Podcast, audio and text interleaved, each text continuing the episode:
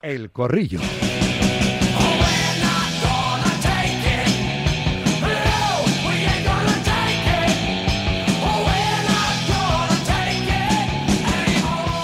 A establecer el tiempo de opinión contigo. Por supuesto, tú eres el quinto contertulio o quinta contertulia, así de forma genérica. Si quieres enviarnos una nota de audio con tu opinión al 628 26 90 92, vamos a ir interrumpiendo eh, la tertulia, el corrillo, las veces que haga falta para escucharos, abriendo esta ventana del estudio Juan Manuel Gonzalo para que entre el aire puro y limpio eh, de vuestra forma de entender la actualidad futbolera en clave Supercopa ya a tope. eh.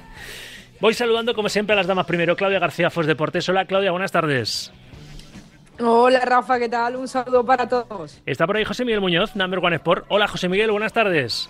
Aquí estamos, muy buenas tardes compañeros. Estará también el profe, ¿eh? que si no, sin él no hay corrillo los martes. José Luis San Martín, ex preparador y ex recuperador físico del Real Madrid durante casi cuatro décadas. Hola, profe, buenas tardes. ¿Qué tal Rafa? Buenas tardes, un saludo a mis compañeros. Y está también el cuarto en Concordia, sin él tampoco hay corrillo de martes. Javi Gomara, Mundo Deportivo. Hola, Javi, buenas tardes. ¿Qué tal? Buenas tardes a todos. ¿Cómo Vaya, vaya sobredosis ¿eh? de derbis. ¿eh? Tres, tres, tres en, en menos de un mes. Y el de mañana ya promete emociones fuertes porque hay un título en juego, el primer título oficial en liza del, del año. Y la pregunta es, es manida y es tópica, ¿no? Claro, en principio en un derbi no hay favoritos. Viendo un poco cómo está cada cual, diríamos casi todos los presentes y ausentes, es decir, los que están en sus casas, pero de alguna forma también conectados y presentes ¿eh? en espíritu, participando en, en esta tertulia, que el favorito sería mañana el Real Madrid, pero yo también me, me agarro al único precedente, José Luis, que es el, el primer y único choque que ha habido entre ambos hasta ahora, que fue el partido de, del Metropolitano en Liga, que a la postre supuso, de momento, la única derrota que ha encajado el Real Madrid en esta Liga eSports. ¿eh? Pues no, eh, quiero decirte que no hay favoritos. Eh, es decir, eh, un derby es un derby y vengan como vengan los dos equipos, ha pasado la Liga, ha pasado la Copa y nunca se sabe. Y además es un partido emocionante y se, lo- se está jugando un título y de favorito nada. El que mejor lo haga, el que mejor juegue, el que mejor eh, errores cometa, porque el fútbol es un, es un juego de errores, porque siempre el error lo va, el contrario a estos niveles eh, lo va a aprovechar. Así que nada, de favorito nada. ¿Qué pensáis el resto, Claudia? Yo sí eh, veo favorito al Real Madrid, eh, Rafa, pero clarísimamente es cierto que un derby es un derby, eso se aprende de- del profe escuchándolo, pero también es cierto que la exigencia máxima y el que está obligado a ganar todos los títulos que, que está en, en juego siempre ha sido el Real Madrid, por eso es el Real Madrid, no es otro, otro equipo. Además, tú te fijas en la dinámica de ambos conjuntos y el Madrid, a pesar de las bajas, de las ausencias, lesiones que ha tenido, que ya lo hemos comentado aquí en el corrillo en, en varias ocasiones, está, está solventándolo todo, va primero de la liga y, y de qué forma, ¿no? Fie- Frente a un Atlético de Madrid que en su casa bien, pero fuera de casa no es el mismo equipo, donde eh, también defensivamente tiene muchísimos problemas. eh, un equipo que sí que es cierto que Grisman y Morata están enchufadísimos, eh, pero tiene mucha fragilidad, de, no solo desde, desde atrás, saliendo desde atrás, sino también en el centro del campo. Individualmente, a día de hoy hay muchísimos jugadores que no están al 100%. Entonces tú pones todo esto en una balanza, lo metes todo en una coctelera y yo creo que claramente favorito es el Real Madrid. Luego ya otra cosa es que en el fútbol todo es impredecible, cualquier, cualquier eh, situación se puede dar. Gómara, Yo veo al Madrid un puntito por encima, no claro favorito como dice Claudia, ni tampoco que no haya favorito como dice el profe. Sí que le veo un poquito por encima por, eh, por trayectoria, porque el Madrid, eh, con todas las lesiones que ha tenido, está primero liderando con solvencia la liga junto al, al Girona y el Atleti pues te da una de cal y otra de arena. Entonces, eh, si nos vamos a encontrar al Atleti del derbi liguero, pues está todo muy igualado. Eh, si nos vamos a encontrar al Atleti de Barcelona, al de Las Palmas o al de San Mamés, pues el Madrid va a ser va a ser claro favorito. Eh, todo creo que va a pasar porque el Atleti recupere esa, esa solidez defensiva que ha perdido en los últimos meses y por arriba por, por estar acertado. Por ahí pasan las posiciones de Atleti y por el centro del campo, donde el Madrid creo que intentará generar superioridad y con el físico que tienen esos futbolistas, pues el Atleti me imagino que como dejen otra vez solo a Coque, pues va a sufrir bastante. Mm. Un puntito por encima el Madrid. yo hablaba antes con Miquel Soler, que ha jugado en los dos equipos y en otros mucho, ¿verdad? Pero que ha jugado muchos Real Madrid, Atleti y Atleti y Real Madrid y me decía más o menos lo mismo, ¿no? Eh, José Miguel, que el Atleti o, o mejora en defensa o, o claramente pues las prestaciones que, que, da eh, la parte ofensiva del equipo no, no las está dando la, zaga y eso le penaliza, le está penalizando muchísimo. Algo raro en un equipo de Simeone que siempre pues se ha construido desde atrás y esta temporada que está intentando jugar un fútbol más alegre, más ofensivo, precisamente esto parece que esa endeblez defensiva, eh, José Miguel, le está pasando factura. ¿eh? Sí, un Atleti que, como bien, como bien has apuntado, ¿no? Eh, su base siempre ha sido de medio campo hacia atrás y luego depender ¿no? de futbolistas vitales y, letales como son eh, Griezmann o el propio o el propio Morata, ¿no? Y este año yo lo veo excesivamente vulnerable y eso, claro, evidentemente lo ha pagado la clasificación. Es un equipo, es un Atlético raro. Me parece un Atleti raro por lo que has comentado, ¿no? Porque es un Atleti muy sólido siempre atrás, que sale muy bien desde desde esa saga y que viene sufriendo excesivamente este año y lo está viendo el propio el propio Black, ¿no? Que siempre había sido vital al estar muy bien resguardado y que este año tampoco termina de, de estar al nivel que tenía acostumbrado este Atlético, tanto en la portería como en la defensa. Por eso, ¿no? Que, mm, no sé, un Atlético que mañana no defienda bien lo va a pasar fatal, ¿eh? Por más que, oye, es que los datos, los guarimos en el Metropolitano son buenísimos, 20 victorias seguidas, se frenó la, racha con un empate el que logró el Getafe en el Estadio Colchonero, pero 20 victorias seguidas. Lejos del Metropolitano las prestaciones bajan, esto es en Riad, ¿eh? territorio neutral en este sentido para blancos y rojiblancos, pero... No sé, eh, ¿tú cómo estás viendo al, Real Madrid en el otro en el otro lado del análisis, José Luis? Porque en principio no tiene ningún problema, ¿no? El debate ese de, bueno, sí, lo de lo de ver a de central o Nacho Rudiger, los problemas que está teniendo con, con las lesiones aparte de, del campo, pero el, debate único que parece que tiene Ancelotti es qué hace con, con la titularidad en la portería.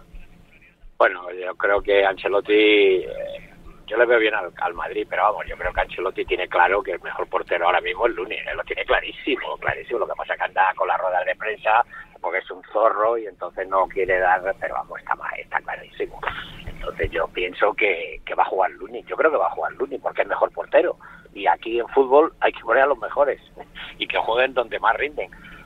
Bueno, yo quiero decir que veo bien al Madrid, está jugando bien y tal, pero es que, es un partido, estos partidos son muy complicados, son un partido complicado porque, mm, no sé, el Atleti no está jugando bien, pero es muy agresivo, eh, quizás lo que estaba diciendo Javi Gómez del tema del medio campo, pues sí, porque ahí hay, hay un alma que es de Paul, que es el alma ahora mismo del Atleti, que es el que está jugando bien, con que pues hoy no está, no está al 100% porque ya tiene unos anitos, pero es que yo, soy muy... Es que he visto tantas cosas en el fútbol que sí, es favorito, un poquito favorito, que no sé qué, pero luego las cosas pasan, te hacen un gol, te complicas, es, que es muy, es muy difícil. Yo veo al Madrid bien, está jugando bien, pero pero es que en un partido puede pasar tantas cosas, no está, no está, que se está jugando un título, que Galetti tiene, tiene mucho que mucho que aparentar, en fin, no sé, no sé se juega se juega un poquito el prestigio como está ahora que está afuera y tal y puede ser un puede ser un favor un, algo a favor de la Ancelotti, Ancelotti sí sí lo no, quería decir que, la Leti tenía no, perdona, José Miguel, solo apuntar una cosilla, que la Leti tiene que ir a los torneos cortos, porque a 10 de, de los líderes en la liga es una empresa muy complicada. Entonces el Atleti tiene que apostar por Supercopa, Copa y Champions para tratar de, no de arreglar la temporada, pero sí de, firmar un, buen curso, solo eso. Yo solo digo una cosa, además, yo solo, quiero apuntar una cosa y ya, ya me callo. Ojo con Morata, ¿eh? Ojo con Morata. A Morata como no le sujetes bien, cuidado, ¿eh? Cuidado. ¿Y estará motivado ante el Real Madrid quizá, José Luis? total, total, motivación total, no, pero que es un magnífico jugador, ya lo hemos dicho aquí. Pasa que en el Madrid no tenía sitio y bueno, se tuvo que marchar, pero es un grandísimo jugador. Está haciendo una temporada magnífica, así como Grima le ve un poquito más bajo ahora, pero Morata, ojo, ojo, que como no le sujetes bien, ojo que te la puede liar, ¿eh? Estaba al verde para frenarle, profe, como en la final de 2020. ah, eso, fue, eso fue, lo estaba recordando yo, eso fue en la final, en la final de 2020. Yo estaba pensando en las semis de la temporada pasada. Además, no sé si fue en el último, en los últimos minutos del partido o al final de la prórroga, que luego ya enseguida se, se pasó. Sí, que se iba solo Morata eh, hacia la portería del Madrid, sí, y le paró en falta a Valverde. Le supuso la, la, roja, ¿no? Pero, pero bueno, sí. Eh, abortó el título, el Madrid. Sí, sí, abortó esa, esa acción. Fíjate, esto pasa muy rápido. Yo pensaba que fue la, la temporada pasada. ¿La temporada pasada no se midió en semis también? Madrid.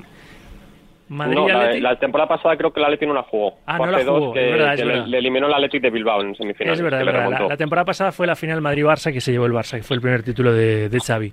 Ahora hablamos de, Sauki- de cómo veis al Sauki, Barça. pues, Sí, Sí, te quería apuntar con respecto a lo que dicen mis compañeros también, muchísimo cuidado con ese papel de cenicienta del Atlético que al Claro. Cholo le encanta. o Claro, sea, eso de que parezca que el Atlético viene de prestado hasta Supercopa, no está bien en Liga, porque esa, estas competiciones cortitas al Cholo, eh, como diría aquel, ¿no? Le ponen. pero a que, a que obviamente, digo yo, ¿eh? luego escuchamos a Ancelotti y a, y a Simeone, pero a que obviamente Ancelotti no se olvida del 3-1 de, de Liga esta temporada, pero a que obviamente Ancelotti va a decir, digo yo, no sé, ¿eh? que no hay favorito y Simeone va a decir que el favorito es el Madrid.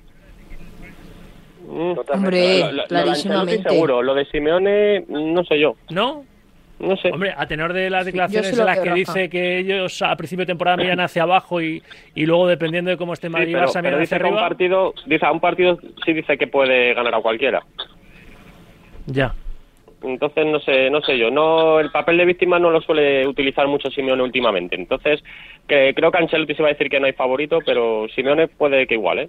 ¿Qué opinan los oyentes? A ver que vaticinen, que piensen, bueno, que verbalicen lo que piensen respecto al favoritismo de uno y otro y que vaticinen también lo que van a poder escuchar luego en directo eh, con Ancelotti y con Simeone a la hora de cuando le pregunten a los compañeros que se le preguntarán quién tiene más pa- papeletas para mañana clasificarse para la final del, del domingo. En el caso del, del Real Madrid, lo de la portería os llama la atención. A mí me llama la atención muchísimo. ¿eh? Lo comentaba antes con Toribio porque no es lo mismo. Ancelotti ya lo hizo en su primera etapa, lo derrotar a Diego López y a Casillas según competiciones, pero alternarles partido sí, partido no, casi casi que es lo que está haciendo desde que volvió Kepa a estar disponible, ¿no os parece muy raro? Pero Rafa, lo que te, cuando dice comparar a, a Diego López con Casillas, es que, que vamos, que no hay color entre Diego López y Kepa. Por favor, es que no hay color. Sí, pero justo con Casillas el Madrid ganó las dos competiciones que jugó aquella temporada, ¿no? Copa y Champions y, y en fin, que, que digo... Es, es un buen- vamos a ver, eh, Kepa es un buen portero, nadie lo discute, pero es un portero para el Madrid, es un buen portero. No domina ni en el área pequeña ni en el área grande, es, un, es rápido reflejos y tal, pero es que para jugar en el Madrid hace falta algo más, algo muchísimo más, aunque es un equipo que no le llega muchísimas veces en muchos muchos partidos, pero es que para jugar en el Madrid, vamos, es mi, es mi opinión, yo lo veo una diferencia entre Lunin y Kepa tremendo. Y y además te voy a decir una cosa, y Ancelotti lo sabe, lo que pasa que es muy listo y entonces está intentando no desmotivar a Kepa, claro, no desmotivarle, porque no le vas a decir desmotivarle, porque eso es así, pero yo creo que hoy va a jugar, o sea, hoy, mañana va a jugar. Y además, y además es bueno, profe, tú lo sabes mejor que nadie, para la, la competencia interna entre, entre los dos. Eso Claro. le hace bien tanto a Kepa como a Lunin para, para no dormirse en lo que es diariamente el, el trabajo. Yo, Rafa, Pero eso es porque mí no Kepa ve ya una gran diferencia feliz. entre ambos, ¿no? Porque si no, uno de los dos sería su, su titular, como suele pasar, vamos, en casi todos los equipos del Hombre, no es no es normal rotar en portería, porque lo más normal en el fútbol es tener tu portero titular y con eso tirar para adelante. Pero es que el portero titular del Real Madrid a día de hoy no está, está lesionado, se llama Courtois, que ya está recuperándose poco a poco, va bien, pero, pero no está. Y como no está tu portero titular, si tienes dos opciones y eso es bueno para la competencia interna y para que ambos porteros crezcan, yo creo que Ancelotti lo está haciendo muy bien y de la mejor forma yo creo que, que- que podría gestionarse una situación así. Kepa, lo dicho, lo que iba a comentar, puede estar muy feliz porque después de este, este pequeño tiempo que vaya a estar en el Real Madrid le van a salir más de una novia, más de la que le hubiese salido si no hubiese llegado al equipo blanco. Y por parte de Lunin igual, Lunin no se hubiese visto en otra en su vida y también es cierto que está aprovechando la oportunidad muchísimo e inclusive se está comiendo a Kepa. Para mí, yo lo tengo claro, Lunin primero, segundo Lunin y tercero Lunin en la portería blanca. ¿Participáis de Mira, ese una- debate? una- Sí, profe. Un apunte, solo un apunte. Con esa estatura tienes que ser muy, muy fuerte de piernas, como era Iker. Iker de piernas era fortísimo de piernas, muy fuerte. ¿Entiendes? Él llegaba a todo, absolutamente a todo.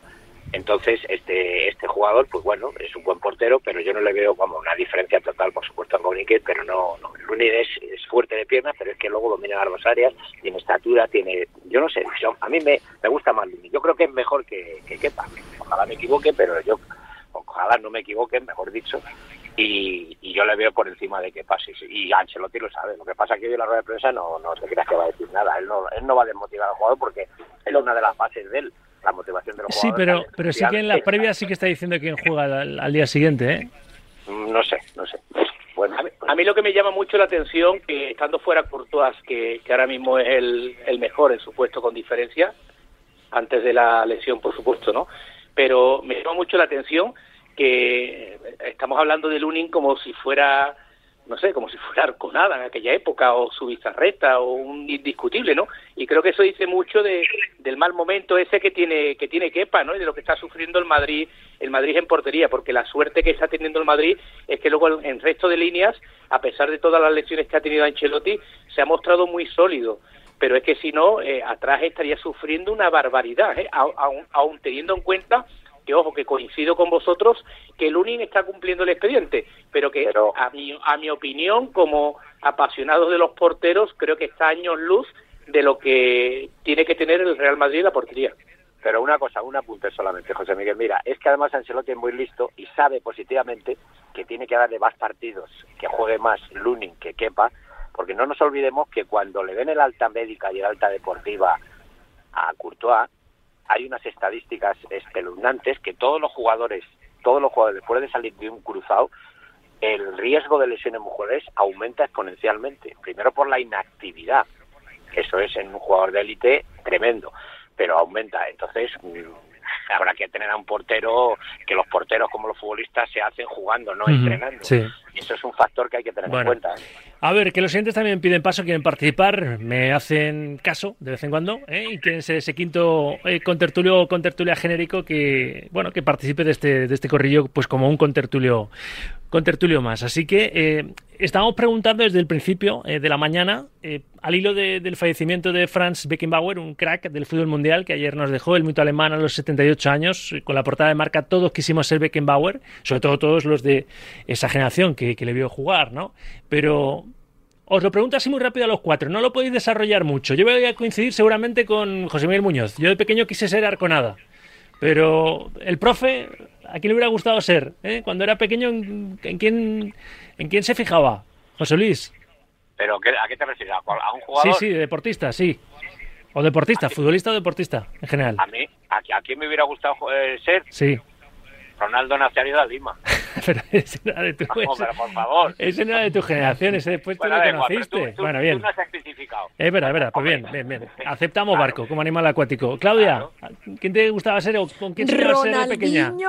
en mayúsculas. Ronaldinho siempre. Gaucho, siempre. Ronaldinho Gaucho. Bueno, gracias a, a, la evolución del fútbol femenino, ahora hay muchas niñas que dicen, eh, quiero ser como Aitana Bomatí, ¿eh? O sea, que esto también, porque claro, que las niñas quisieran ser un niño, eh, un chico, en este caso, pues ahora todo eso ha evolucionado. Eh, gracias a Dios, porque el fútbol femenino ha avanzado y, y un montón, pero los referentes, oye, los puedes tener masculinos o femeninos, eh, por supuesto. José Miguel. Pues yo de pequeño quería ser arconada, después de un poco mayor arconada y después de un poco mayor el pulpo arconada. lo tenía claro, no sé por qué te pregunto. Don Luis, yo lo tenía muy claro, yo lo tenía muy claro. ¿Y Gómara? Yo, don Pablo Futre. Bien, bien, pues tampoco es mal idolazo. Bueno, venga, algunos están respondiendo a esa pregunta y otros simplemente opinando sobre esa Supercopa de España, esa primera semifinal Madrid-Atleti, la condición de favorito de uno y otro, el porcentaje del Barça-Sosuna, la segunda semifinal, ahora hablamos del equipo de, de Xavi, en fin, pero una nueva tanda, notas de audio, en el 628 26 90, lo puedo decir bien, ¿eh? Lo intento, 628 26 90 92, ahí va una segunda tanda. Hola Radio Marca. Hola. Pues fíjate, yo ayer con lo del sorteo y los botes que pegaban los futbolistas del Unionista de Salamanca, ya no sabía si era porque se ven que pueden clasificarse contra el Barça o porque les había tocado un equipo grande. Yo lo dejo, pero yo me inclino más por lo primero, ¿eh? Que se puede, que se puede. Buenas tardes, Radio Marca, Sauki y compañía. Pues está claro. 1-0 ganando la Atleti, minuto 94, saque de esquina que bota Cross, llega Rudiger desde atrás, igual a la contienda y en la prórroga, pues hasta luego, Mari Carmen. Venga, un abrazo. Vamos a ver, Saurillo, yo no recuerdo una polémica tan grande en aquel partido de la Supercopa eh, con la falta de Valverde en el último minuto.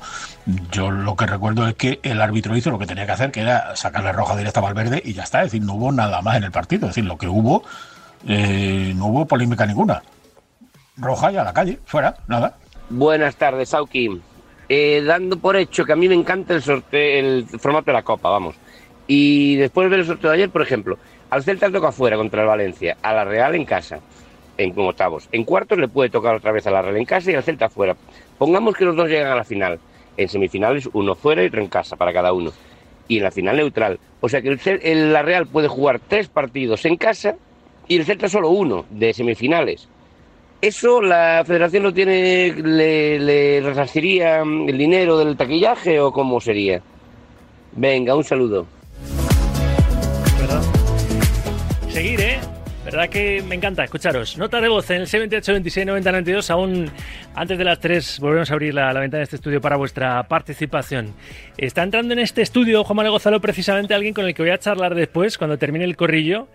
Familia de grandes deportistas. Él fue deportista, exjugador del Real Madrid y sobrino de nada más y nada menos. Nos ponemos de pie.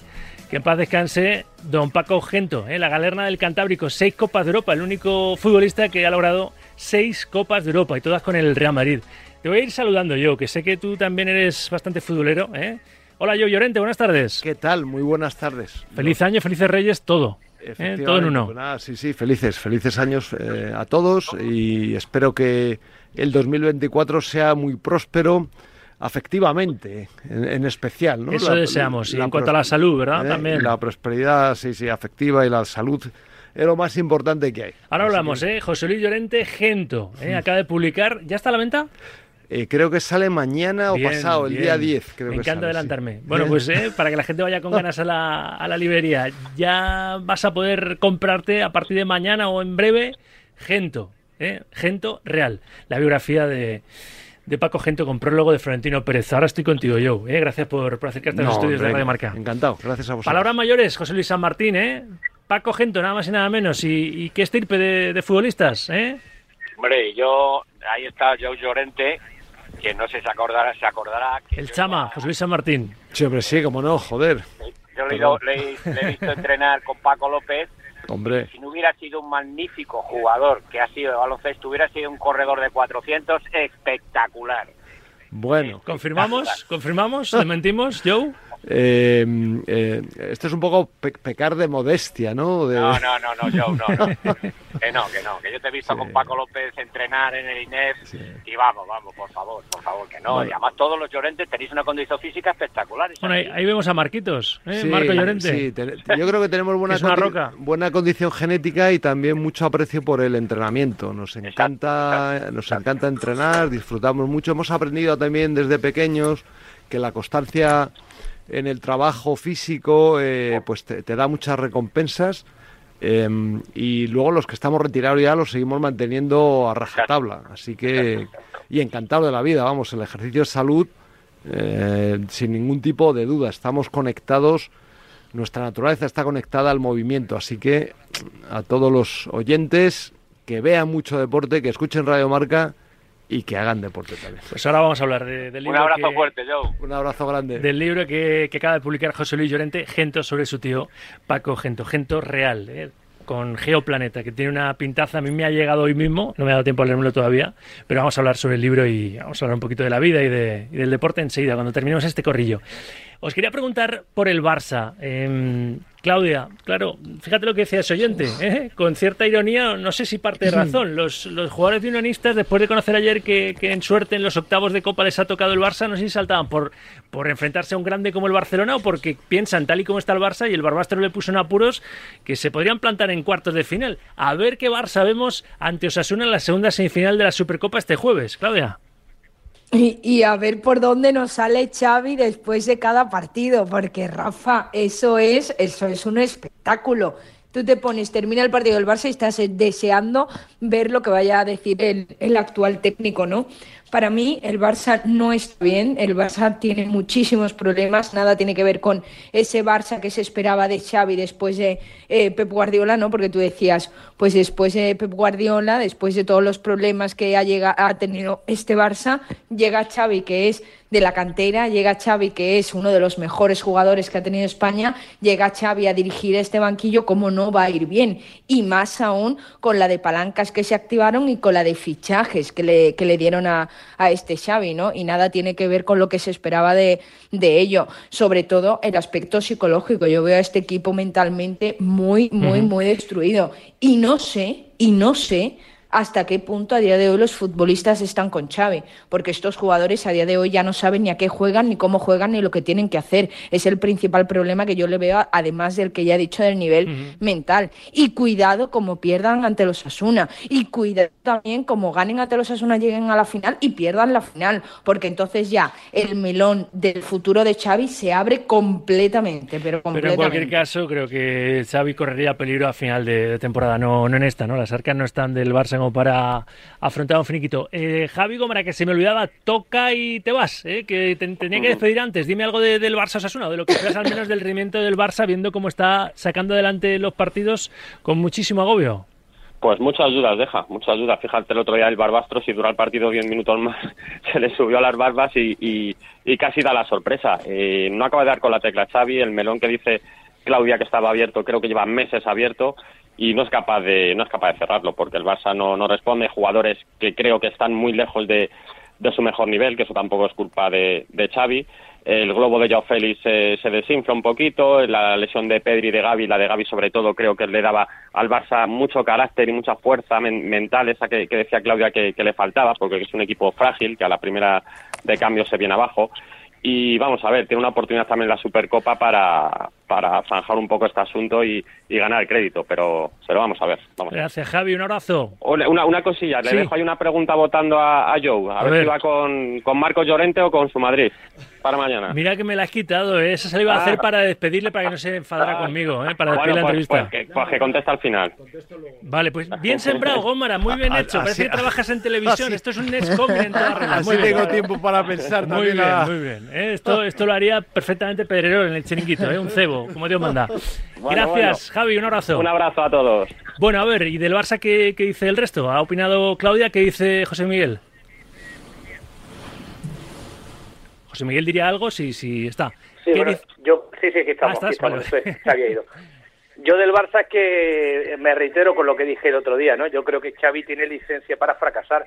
Es el único entrenador del Barça al que ahora mismo se le permitiría lo que está haciendo Xavi. Le está viniendo grande, no está sabiendo manejar el grupo, eh, habla de lesiones, habla de campo, siempre se excusa, todo lo contrario de lo que ha ocurrido en el Real Madrid con, con Ancelotti en situaciones mucho más adversas que las que ha tenido Xavi y siempre sacando los partidos da igual que sea de Copa, da igual que sea de Liga, pero sacando los apuros, los partidos con muchísimos apuros y muchísimas complicaciones, como un equipo, yo creo que Xavi ha convertido al Barça ahora mismo un equipo vulgar. Es un equipo de andar por casa, no es un equipo que, que aporte esa frescura que siempre un Barça ha demostrado, ¿no? Ha demostrado en la historia, ¿no? Y está años luz de ese Barcelona que los aficionados demandan y que los buenos amantes del mundo del fútbol como somos todos deseamos, porque gana la liga, gana el espectáculo y gana evidentemente también la afición del Barça. Profe, tú cierras el corrillo. Bueno, una cosa es entrenar y otra cosa es jugar, totalmente distinto. Ah, yo le veo muy nervioso, muy nervioso, muy, muy, muy irascible, pierde, protesta mucho y todo eso el jugador lo percibe desde el campo, lo percibe. Pero bueno, este entrenador que no hace más que protestar, no da con la tecla, no da con la tecla, no, no sé lo que pasa, pero no está jugando bien, eh, no aguanta, eh, la presión le puede a, a, Xavi, le puede, mira que ha sido un grandísimo jugador, pero él no, no conecta con sus jugadores, no. Le veo muy nervioso, eh, muy desconfía, eh, no, no aclara la, por, qué, por qué está jugando así. Y luego además le veo un puntito bajo físicamente, no le veo un nivel físico muy allá, muy allá. Sí, bueno, pues es una voz autorizada. Pero, José Luis Martín. Pero, no le veo, le veo con desconfianza, le veo muy nervioso, muy nervioso y muy protestón, porque lo del otro día no venía a cuento, una serie de cosas, está irascible, no sé, no sé. Pero bueno, esperemos que es un gran equipo y que, y que dé el tono que tiene que dar porque tiene unos magníficos jugadores que no acabe, pero manera está jugando, no está jugando bien. veo, los, jugadores, sin confianza, ¿eh? no, tienen, no les veo con mucha confianza. Estáis a un punto de decirme todos que os suena favorito el jueves. Bueno, en fin, que lo vamos a dejar aquí, que lo tenemos que dejar aquí, que hoy con Yo Llorente que, que me espera una charla deliciosa al hilo de este Gento Real que tengo muchas ganas de, leer y que en breve está ya en las librerías, ¿eh? en los puntos de venta habituales. Claudia García, un corrillo más, gracias. Un placer, gracias, abrazo. Profe, un abrazo. Gracias, Rafa. Un saludo para todos. Y un abrazo otra vez fuerte para yo. Leeré tu libro, lo compraré, lo leeré. Muchas gracias. Igualmente. Ahora vamos a hablar de ello. Y gracias, José Miguel. Cuídate mucho. Muchísimas gracias y un saludo grande a esa leyenda de- del mundo del deporte en España como es Llorente y deseando, deseando leer esa biografía, porque los que estamos con las biografías, como tú sabes, Rafa, de, de otros grandes como Arconada, el, el- sabemos el trabajo que lleva eso y en el caso de Llorente con, con ese cariño especial que seguro que tienen que tienen esas páginas. Ha contado con una ventaja, ¿eh? eso de que sea su tío. ¿eh? eso de que sea su tío, seguro que ha tenido alguna ventajilla ¿eh? a la hora de documentarse, ¿eh? aunque sea solo tirando de la propia memoria personal de sus vivencias al lado de, de la galerna del Cantábrico. Ahora vamos con, con Gento Real, con Joe Llorente. Gracias, José Miguel, abrazo. Abrazo grande.